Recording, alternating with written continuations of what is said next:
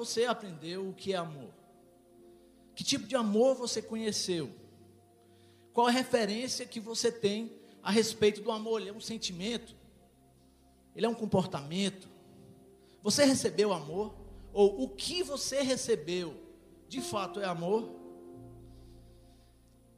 E a gente está aqui numa comunidade cristã, numa igreja, onde a gente procura viver esse amor e talvez, talvez não certamente, todas as expressões que mesmo talvez pela sua pelo seu tempo de chegada ou não, pelo quanto você conhece da Bíblia ou não, mas todo mundo aqui tem guardado no coração uma frase ou um pequeno texto da Bíblia que fala de amor. Amém? Talvez todos concordem comigo, mas se eu não me engano, talvez o mais conhecido seja João 3,16. Deus amou o mundo de tal maneira, não é verdade? Talvez um outro, que virou até música, que é um, um grande trecho de 1 Coríntios 13, mas esse amor nos preocupa, que as pessoas conhecem lá fora e esse que elas vivem aqui dentro. Será que você tem vivido o amor de Deus? Porque as pessoas elas podem amar um, umas às outras, mas não necessariamente com o amor de Deus. A gente vai falar um pouco sobre isso hoje. E uma coisa que a Bíblia já falou, está lá em Mateus 24, 12, é que o amor se esfriará de quase todos. Não é verdade? Alguém já ouviu esse versículo? Que amor é esse que se esfriou?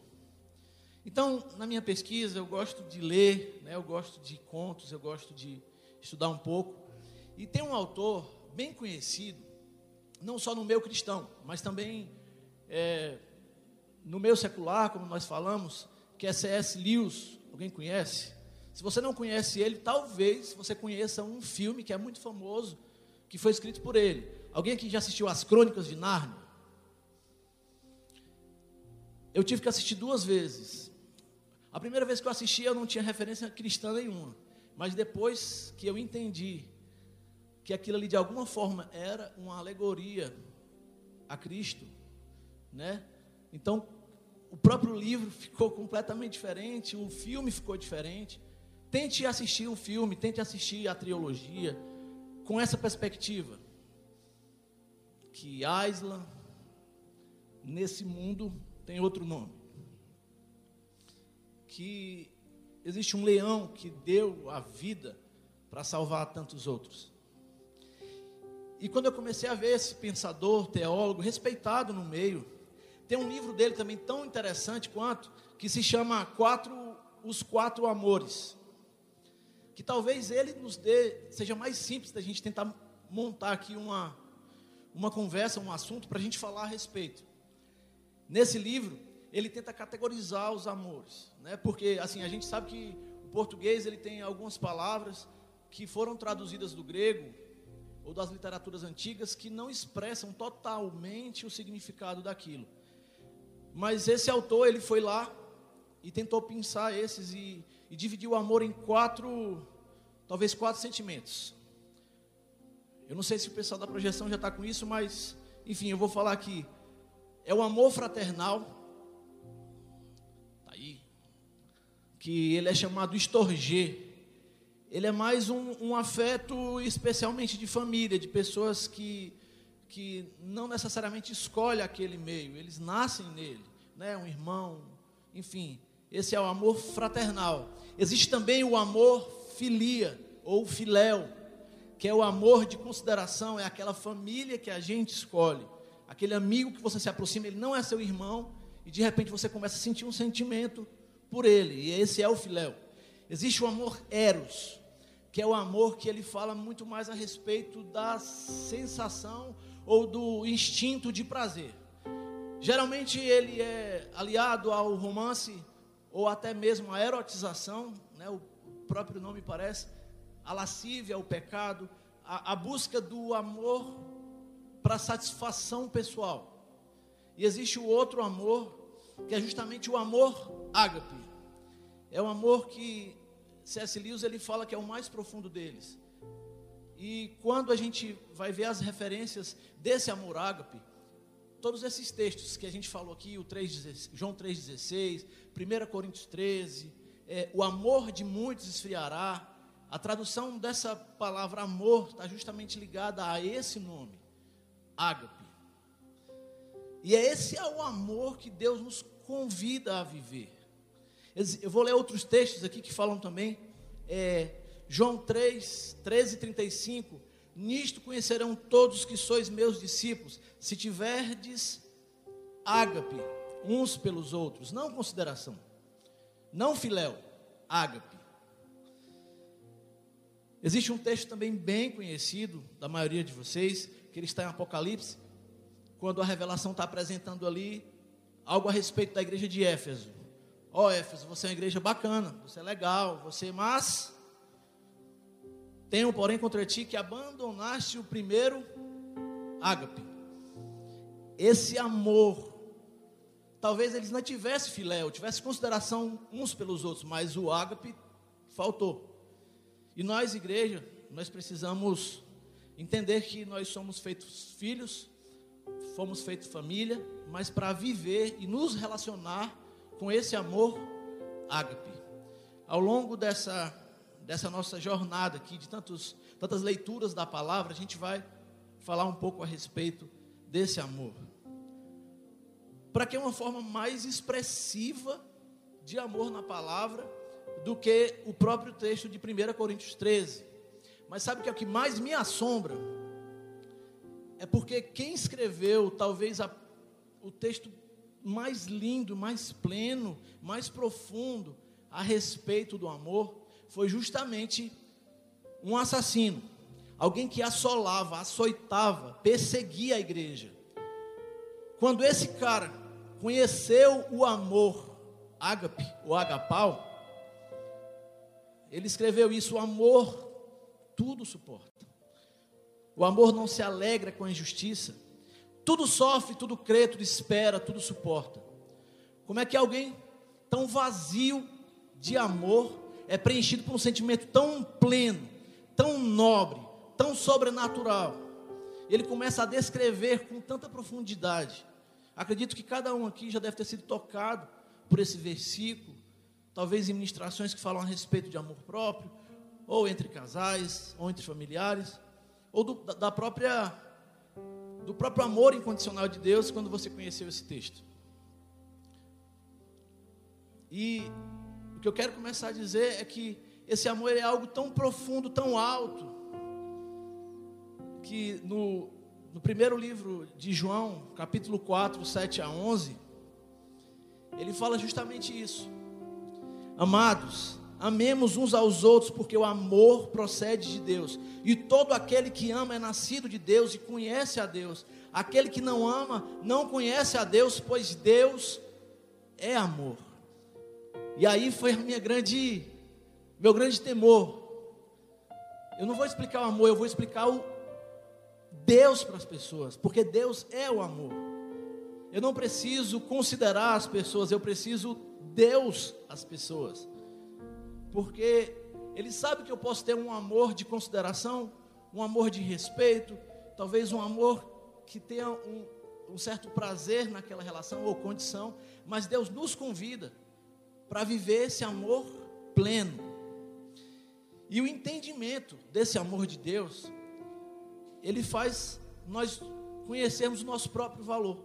Quando você começar a entender a profundidade do que é o amor, e é que é esse sentimento que Deus tem por você, talvez as coisas mudem na sua vida.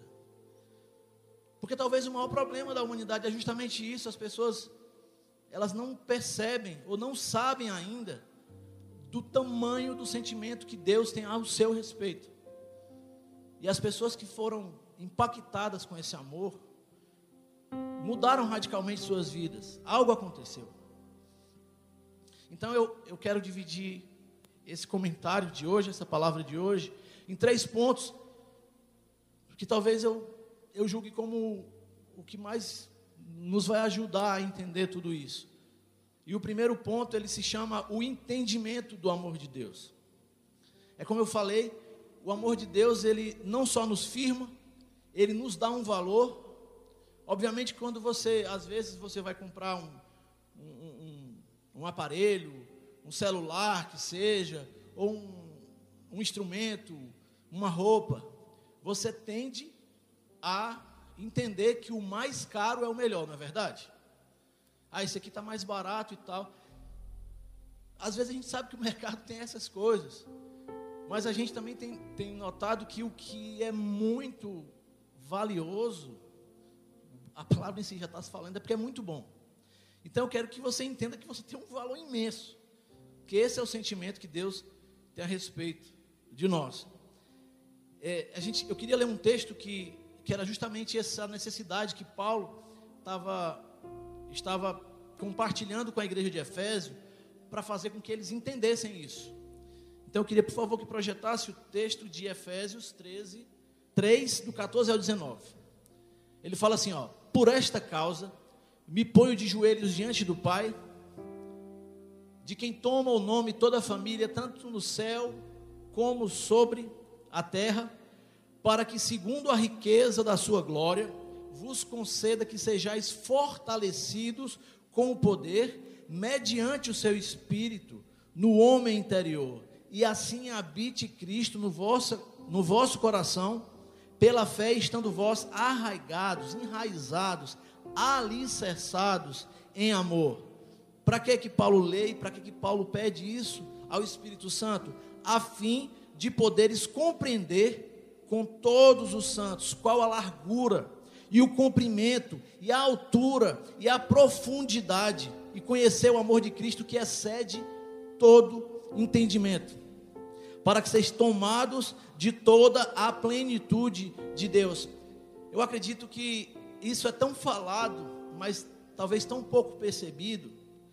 O que Paulo está falando aqui que é algo imenso, que de fato nós temos dificuldade de entender a respeito disso, de como Deus nos ama. Mas não é que, quando ele fala em dimensões e altura, não é porque ele fala que excede em todo entendimento, que isso não pode ser nos apresentado por revelação.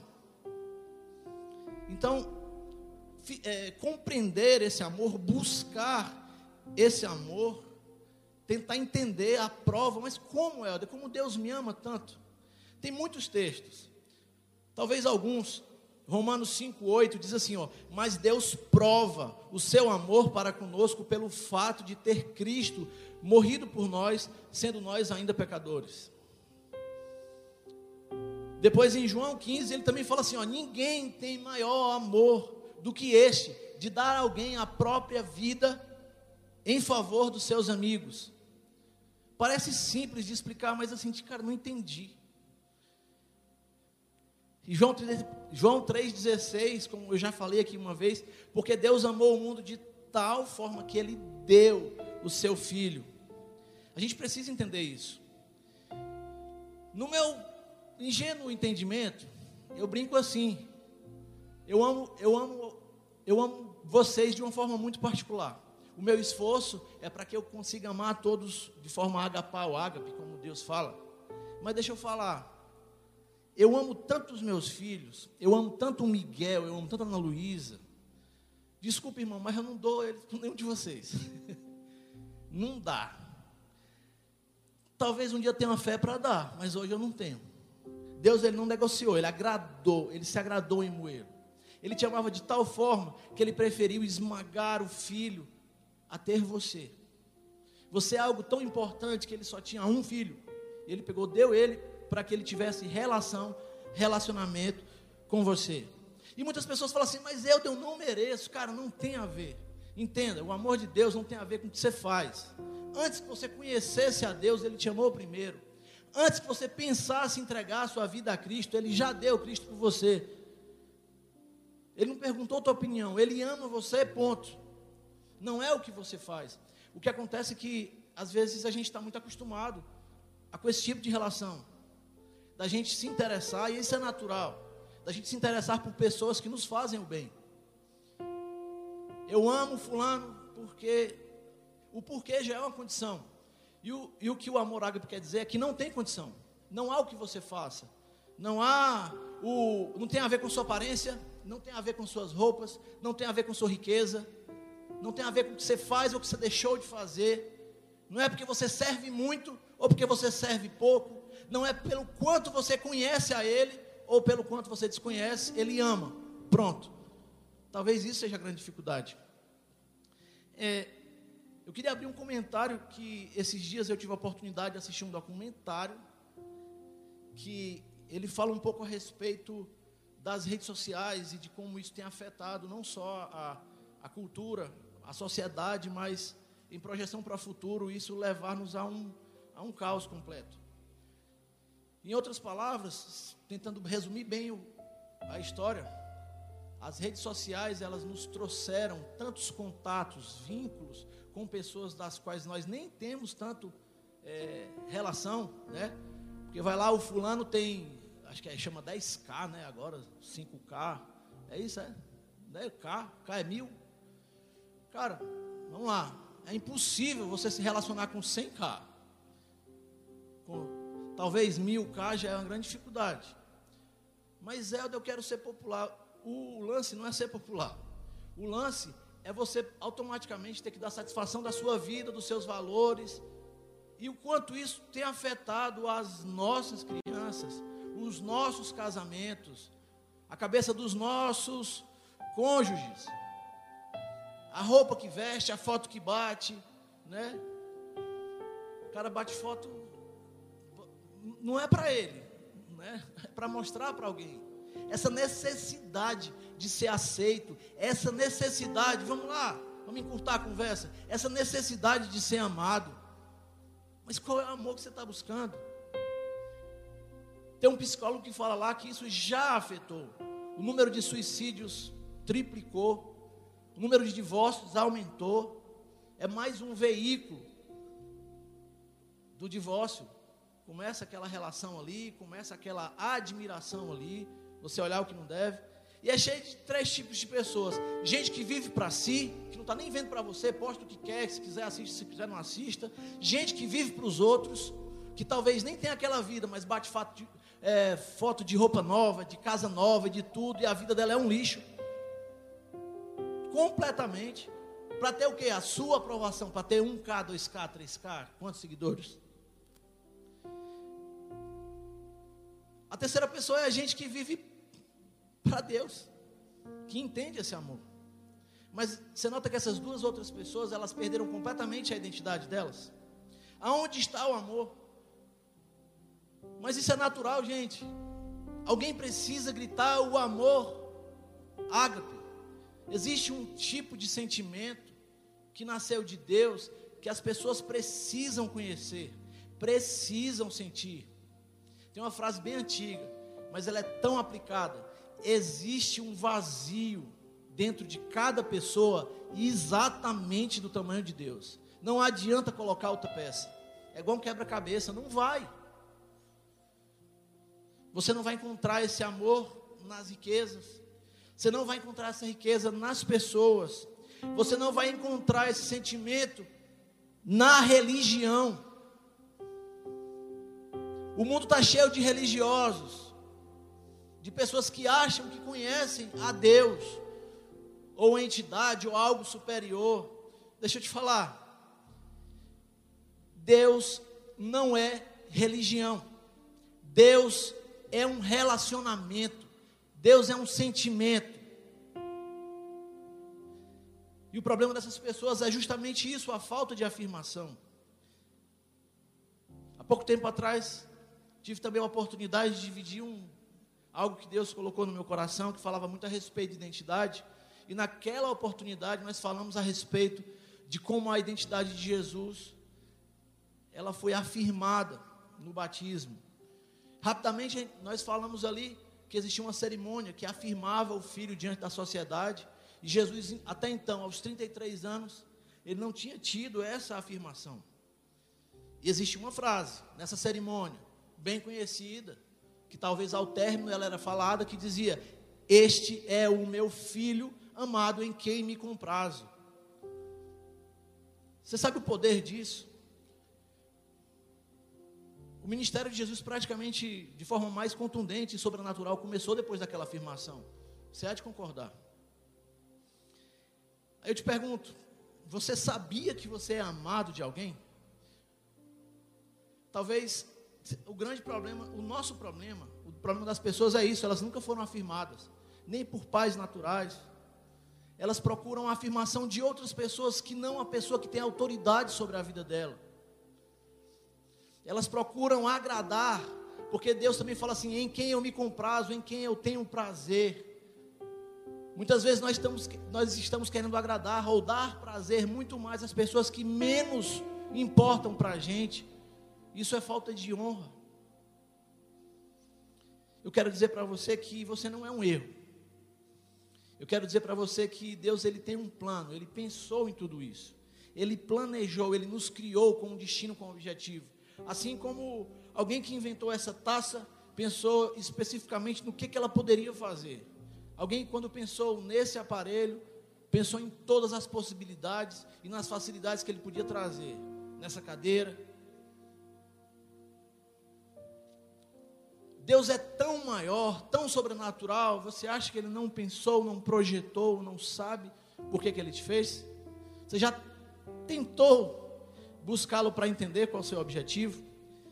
Existe um texto em Efésios que diz: Deus nos escolheu antes da fundação do mundo. É, Efésios 1, 4 a 5, que ele fala assim: Assim como nos escolheu nele antes da fundação do mundo para sermos santos e irrepreensíveis perante ele, e em amor nos predestinou para ele. Deixa eu te falar, você foi feito para Deus. Você pode até tentar, pode aparentemente dar certo, mas essa peça foi feita para aquela peça maior. Para fazer peça desse quebra-cabeça que é a família, que agrada a ele. Você não foi feito para agradar ninguém. Agora, quando você começa a agradar a Deus, esse amor começa a fluir dentro de você, e automaticamente ele sai, você começa a agradar quem está à tua volta. Você começa a ser um marido melhor, você começa a ser uma mulher melhor, um filho melhor, um amigo melhor, um servo melhor um empregado melhor. Ele flui de você. Muitas pessoas são perdidas justamente porque não, não entenderam isso. O salmista diz em Salmo 139, 16: Os teus olhos me viram a substância ainda informe, e no teu livro foram escritos todos os meus dias. Deus sabe tudo ao seu respeito, tudo. Não adianta você buscar o que, é que você vai fazer nas redes sociais ou em qualquer outro lugar. Você já buscou em Deus, aquele que te criou, que te inventou? Para que ele provasse isso, ele não poupou o próprio filho. Como muitos falam, o escândalo da cruz, a loucura da cruz. Deus gritou: Vou fazer algo que surpreenda a civilização. Não é à toa que esse grito foi tão alto, esse grito foi tão profundo, tão avassalador, que a contagem dos nossos dias, do meu e do seu dia, é depois do nascimento daquele que ele enviou. Nós estamos a 2020 anos depois de Cristo. Muitas civilizações conhecem, contemplaram, muitos homens gritaram esse amor, deram a própria vida para gritar esse amor. Se você acha que Deus deu esse grito tão grande, você acha que você não tem valor nenhum?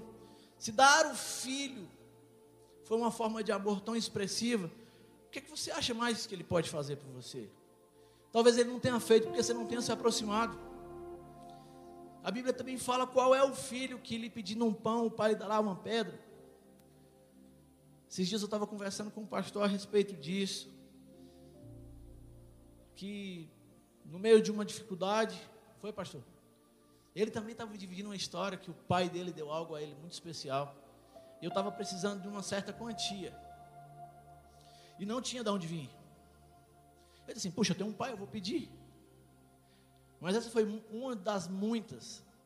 E nessa última que eu dividi com o pastor, irmãos, eu falei assim: Deus, eu preciso, eu preciso desse valor, porque eu estou me mexendo, eu não, eu, não, eu não consigo, mas Eu não, eu não vou te amar por causa disso, eu quero só dividir a minha necessidade. De forma sobrenatural, né, pastor? Para me alongar aqui, a história é tão bonita, depois eu converso. Quem tiver interesse, particularmente com cada um. E dias depois, se eu não me engano, era, eu acho que era 5 mil reais que eu estava pedindo. E aí, de forma sobrenatural, as coisas aconteceram e aquele dinheiro, pum! De forma assim, sem explicar, caiu na minha mão e eu falei assim: né, você fica meio assustado. É, é, é semente ou é fruto? E, eu, e Deus me lembrou, você me pediu. E aí eu brinquei com o pastor: se eu soubesse, eu tinha pedido mais. Mas foi tão rápido. Ele está totalmente interessado em te agradar, porque Ele é teu Pai. Nada, nada, nada te separa do amor dele. Um texto também tão conhecido, Romanos 8, 35 a 39. Esse eu cheguei até a passar como receita de para um discípulo. Ele estava se sentindo mal amado. Os caras te passar um remédio para ti. Aqui, ó, Romanos 8, leia lá. E o que esse texto fala é justamente isso. Acredito eu que não vou ler tudo, mas justamente ele fala assim: quem nos separará do amor de Cristo? E lá no final, já vou adiantar aqui. No 39 ele fala: nem a altura, nem a profundidade, nem qualquer outra criatura, criatura poderá separar-nos do amor de Deus que está em Cristo Jesus, nosso Senhor. Nada. Não há nada que você faça, ainda que você o rejeite, nada, nada é nada. Eu sei que o inimigo, ele está totalmente interessado em que você não conheça. E a forte arma dele é a rejeição. Mas a compreensão desse amor é o melhor remédio. O salmista diz que o teu pai e a tua mãe pode te desamparará, mas o Senhor te acolherá. Hebreus diz: de forma alguma te deixarei, nunca jamais te abandonarei. Ao final do, do livro de Mateus, nós lemos Eis que estarei convosco todos os dias, até a consumação dos séculos. Você foi impactado com isso, amém, Helder? Deus ama, nos ama de tantas formas maravilhosas, mas deixa eu te perguntar, como é o teu relacionamento com Deus? Você se relaciona com Ele? Talvez esse seja o problema, você não conhece e não se relaciona. Às vezes por medo, tem uma história muito interessante de um amigo meu, eu estava falando muito para ele a respeito do amor de Deus, e eu senti que ele foi tocado, e as, e as atitudes deles começaram a mudar em relação àquilo. Ele tinha uma vida é, cheia de muito, muita lascívia, muita prostituição, enfim. E de repente eu comecei a falar do amor de Deus para ele, aquilo foi fazendo efeito. E aí chegou o grande dia, eu disse, cara, meu irmão, vamos conhecer a igreja, vamos conhecer um grupo, tem mais pessoas com as mesmas necessidades que você, talvez até com as mesmas falhas para que você veja que Deus ele pode mudar não só você, mas como ele já tem mudado outras pessoas. E é o que foi engraçado é que ele disse assim: Eldin, cara, eu acho muito massa, mas eu acho que se eu for na tua igreja, Deus vai soltar um raio, vai explodir tudo. Meu irmão, a gente estava em reforma na época, eu não quis arriscar. Eu não estou brincando. mas ele, ele falava que Cara, se eu for para a tua igreja, ele vai destruir aquele lugar porque ele está com tanta raiva de mim. Da onde você alimentou isso? Da onde as pessoas têm alimentado isso? Tem um texto de 1 João que fala: não, no amor não existe medo. O perfeito amor lança fora todo medo. Mas é bem verdade, sim, que ao nos acolher, Deus quer nos qualificar, nos melhorar. E o segundo ponto que eu queria dividir contigo é a correção é uma forma de amor.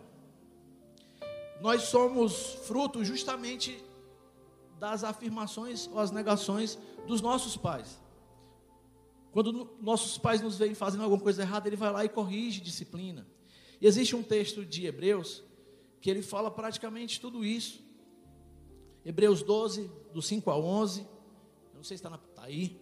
Ele diz assim: ó, estáis esquecidos da exortação que, como a filho, discorre convosco, filho meu, não menosprezes a correção que vem do Senhor, nem desmaies, quanto por ele és reprovado, porque o Senhor corrige a quem ama, e açoita, açoita todo filho a quem recebe. É para disciplina que perseverais. Deus vos trata como filhos, porque não há filho que o pai não corrige. Mas se estáis sem correção de todos os que têm tornado participantes, logo sois bastardos e não filhos. Vamos parar por aqui. Isso já é o suficiente, mas você vai, você vai ver na leitura de Hebreus 12, do 5 ao 11, que Deus está apresentando ali uma forma de te cuidar. Obviamente que ao conhecer esse amor que te desviou da rota, que te desviou do verdadeiro amor, talvez você tenha feito escolhas que elas se prendem a você de forma que você não consegue se livrar, a não ser pela vara da disciplina, a não ser pela correção. Um dia eu li uma frase aqui, eu queria repetir, que era, ela dizia justamente isso: a verdade deve ser dita. Pessoas que amam devem corrigir e repreender os seus amados. As feridas de amor provocadas pela repreensão são muito mais valiosas do que os beijos da falsidade. Na realidade, as pessoas estão a, atrás de serem aceitas e desprezando a correção e querendo viver uma vida de qualquer jeito. Mas não, Deus não quer que você viva uma vida de qualquer jeito. Por isso a disciplina. O texto de Provérbios fala: quem ama a disciplina ama o conhecimento, mas o que aborrece a repreensão é estúpido. Provérbios também fala em 13, 1, diz assim: o filho sábio ouve a instrução do pai, mas o escarnecedor não atende à repreensão. Ainda em Provérbios, ele diz assim: ó, é natural que as crianças façam tolices, mas a correção as ensinará a se comportarem. Deus quer que você tenha uma vida digna. Ele quer que você seja santo e irrepreensível. E para isso ele vai precisar aplicar essa correção em amor. Deixa eu te falar uma coisa. Quem começou com essa com essa ideia maravilhosa de promover os filhos através da disciplina de um outro foi o próprio Deus. Alguém aqui tem irmão mais novo? Levanta o braço. Quantas vezes, aí você vai levantar o braço de novo. Quantas vezes você já foi disciplinado pelos seus pais por uma coisa que o seu irmão mais novo fez? Levanta o braço. Deixa eu te falar uma coisa. Deus mandou o nosso irmão mais velho ser disciplinado por causa do meu e do teu erro. Quem começou esse lance de disciplina foi o próprio Deus. Mas você entende que isso foi para te proteger? Você entende que isso foi para te promover? O salmista diz, não, antes eu quero ler um texto que ele fala assim, ó, lá em Romanos 5:19, porque como pela desobediência de um só homem muitos se tornaram pecadores, assim também por meio da obediência de um só, muitos se tornaram justos. Irmão, não é legal ser disciplinado. Eu tenho até umas histórias engraçadas, mas eu não sei se devo. Eu era um, eu era um cara muito esperto. Eu fugia de disciplina, meu irmão. Subia numa árvore, me escondia, né? Passava o dia em cima da casa para não ser disciplinado. Quem gosta de, de ser disciplinado, de ser corrigido? Mas disciplinar os filhos é difícil. Disciplinar o Miguel é tão difícil, ele é tão fofinho. disciplinar, Ana Luísa, gente, eu disciplinei a Ana Luísa uma vez que a Ana Luísa parou de dizer que me ama. Até que Deus ministrou no coração dela que aquilo era amor. Mas é tão difícil. Mas que menina doce ela tem se tornado. Que menino precioso Miguel tem se tornado. E eu os disciplino. Tudo bem, a gente sabe tudo a respeito de amor, agora, Helder, legal. O que é que a gente vai fazer com isso? Nós precisamos responder. Porque existe um certo tipo de amor que está sendo gritado lá de fora, dizendo que é de Deus e não é de Deus. Nós que estamos nos aproximando de Deus, nós temos a oportunidade de conhecer esse amor não por consideração, esse amor ágape, esse amor acima de todas as coisas. E o terceiro e último ponto é justamente isso. Nós precisamos ser resposta de amor. A palavra fala que ao aceitarmos Jesus, nós temos o poder de ser chamados filhos de Deus. Ele te faz uma grande família para cuidar, zelar por ti. E alguns dos textos mais conhecidos também que falam a respeito desse ágape é justamente 1 João 4, no versículo 11, diz assim: Amados, se Deus de tal maneira nos amou, devemos nós também amar uns aos outros. Lembre, não é para que você ame por consideração. A gente precisa amar o outro com amor ágape, não filéu. A palavra também diz em João: Nós amamos porque Ele nos amou primeiro. Você observa, como eu falei, que ninguém, ninguém conseguiu ser tocado por esse amor e viver a mesma vida. Os apóstolos foram assim. A mulher do poço de Jacó não guardou o segredo, foi e disse para todo mundo. O gadareno saiu dali e pregou para dez cidades. Saulo, quando foi confrontado com o amor, ele de perseguidor passou a ser perseguido.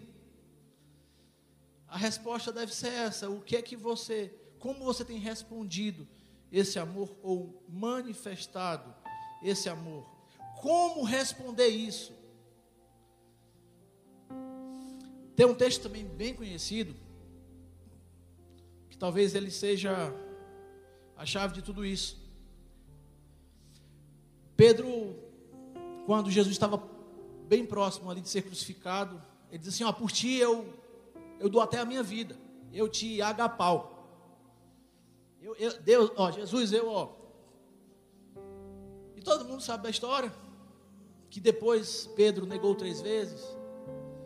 E Jesus, quando o encontrou depois disso, chegou ali para alinhar, para ensinar. E ele olha para Pedro e fala assim: Pedro, tu me ágape. Pedro, tu me agapau.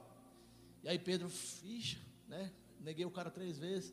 Sim, Senhor, eu te filéu, eu, eu te considero. Jesus apacenta meus cordeiros, minhas ovelhas. Então ele repete aquilo ali de novo e, e Pedro fala: Eu te considero. E aí Jesus, por uma terceira vez, fala: Pedro, tu tinha me falado que me agapau, né? Que me agape lá. E agora tu está dizendo que me filéu. E aí Jesus fala assim: Pedro, tu me filéu? Quer dizer, quando tu disse que era tudo, não era tudo.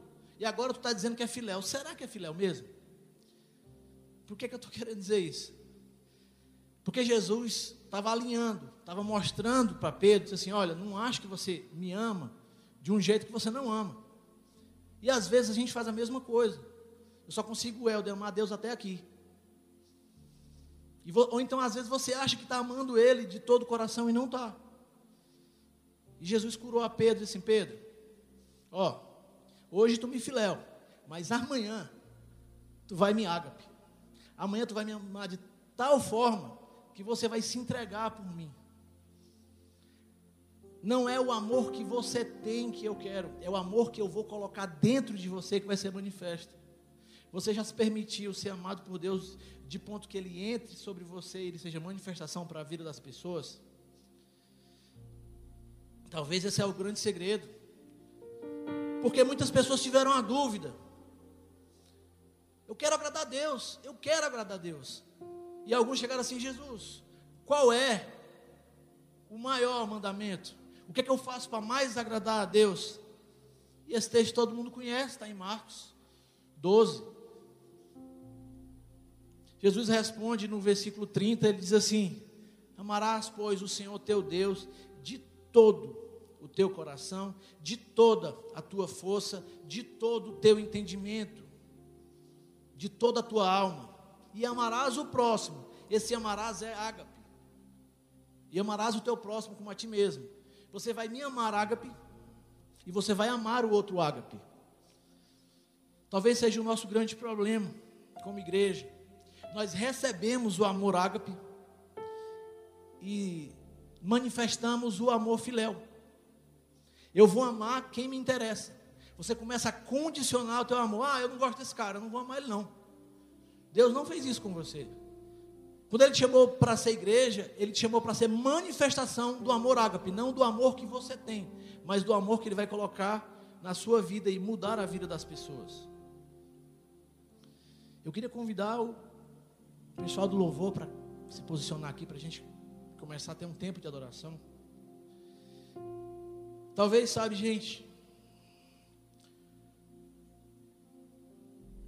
seja o grande problema das pessoas não encontrar Deus. Eu digo principalmente por duas razões. A primeira é porque aonde elas mais esperam, aonde elas mais buscam o amor, que é justamente na igreja, nós não temos aprendido a manifestar esse amor incondicional. Esse amor, ele não foi só um convite para que você seja amado. Mas Deus ele fala: "Amarás o teu próximo". Você vai sentir a respeito deles o mesmo que eu sinto por você. Essa é a grande dificuldade e talvez a outra. E esse talvez seja o convite para essa noite, para esse dia, perdão, é justamente conhecê-lo. Mas você sabe encontrar o amor de Deus? Você tem buscado o amor de Deus? Como eu faço para amar a Deus? Como eu faço para ter acesso a esse amor ágape? A Bíblia já nos responde. O texto está lá em Jeremias eu queria projetar esse texto como último. Buscar-me-ei e me achareis, quando buscardes de todo o vosso coração. Você tem buscado Deus de todo o coração? De toda a tua alma, de todo o teu entendimento, de toda a tua força? É porque às vezes as pessoas, quando começam a se envolver, às vezes as pessoas estão aqui para receber uma palavra de Deus, e o coração dela já está no almoço, ou já está no jogo de hoje à tarde, ou já está na série que ela vai assistir, ou já está no que é o compromisso.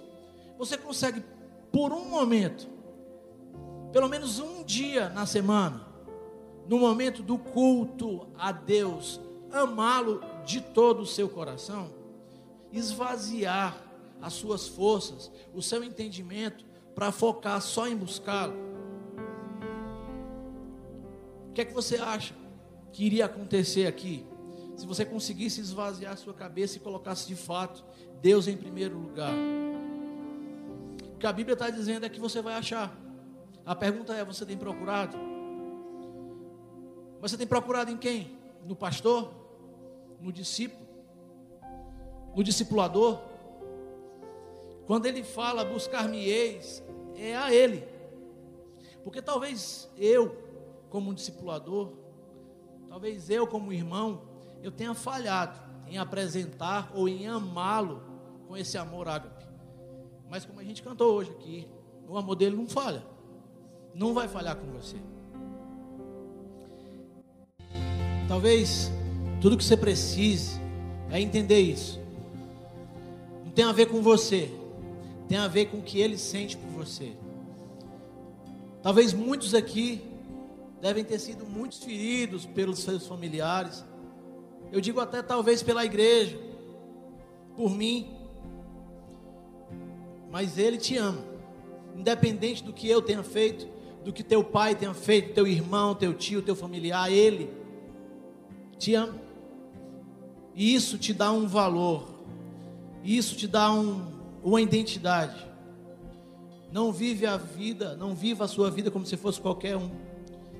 Você é precioso. Alguém deu o algo de mais precioso que tinha em forma de amor por você. Que o Espírito Santo possa te convencer. Para que você possa compreender qual é a largura, qual é o comprimento, qual é a profundidade do amor que Deus tem por você. Se você veio hoje, ou se você está assistindo esse vídeo, e você já foi ferido por alguém, essa pessoa não foi Deus. Eu queria te fazer um convite. O primeiro convite que eu quero te fazer é. Eu quero te chamar para uma. O meu brinco para a Liga da Justiça. Quando você o aceita, você recebe o poder de ser chamado filho de Deus. Então, se você é essa pessoa que precisa desse amor de Deus e nunca se sentiu filho, ou nunca o aceitou como Senhor e Salvador, eu peço que você faça um sinal para Ele, não para mim. Senhor, sou eu, eu estou aqui. E essa é a minha primeira oração. Eu queria que você repetisse comigo. Pai, em nome de Jesus, eu te aceito, eu aceito a Jesus como meu Senhor e Salvador. Quero fazer parte dessa família maravilhosa que o Senhor me, me dá. Eu quero ser atuante, eu quero ser rio desse amor que flui de ti. Senhor, eu creio que Jesus é o meu redentor, meu salvador suficiente e o meu acesso a ti. Nesse momento eu quero aceitar a Jesus como meu Senhor e Salvador e entregar a minha vida para que o Senhor faça com ela aquilo que foi o teu propósito, que é o teu plano, que é o teu projeto. Em nome de Jesus, quem crê diz amém. E a segunda pessoa que eu queria orar hoje era justamente essa pessoa que se perdeu do primeiro amor, que está lá em Efésios, lá, lá em Apocalipse. Às vezes a gente sabe que tem um pai amoroso, mas ele está lá no interior, ou então eu passo a semana trabalhando e não o visito. Eu quero te falar que esse Deus e Pai que te ama, Ele está acessível a toda hora, a todo momento. E como alguém, alguém que volta para o interior para visitar um pai ou faz um esforço na agenda para fazer a visita a um familiar, eu te convido a colocar na sua agenda um tempo de relacionamento com aquele que te ama tão de tão sobremaneira, de forma tão espetacular e gigante, para que Deus conserte aquilo que está quebrado, para que o amor dele, a plenitude, a, a, a profundidade, o convença o quão valoroso você é. E assim eu quero orar, Pai. O teu Santo Espírito convence a cada um. Recebe esses meus irmãos que se programam nesse momento, desde agora, uma visita do teu precioso amor. Como lemos hoje, teu livro, o livro da tua palavra diz em Jeremias que nós o acharemos quando nós o buscarmos. Senhor, nós queremos colocar na nossa agenda hoje um tempo de te buscar de todo o nosso coração. Dá força ao cansado, Senhor. Dá força ao aflito. Dá força àquele que está desestimulado, que não tem mais fé. Para que ele tenha um encontro precioso e tenha uma vida radicalmente mudada pelo teu amor no nome de Jesus. Deus ama você.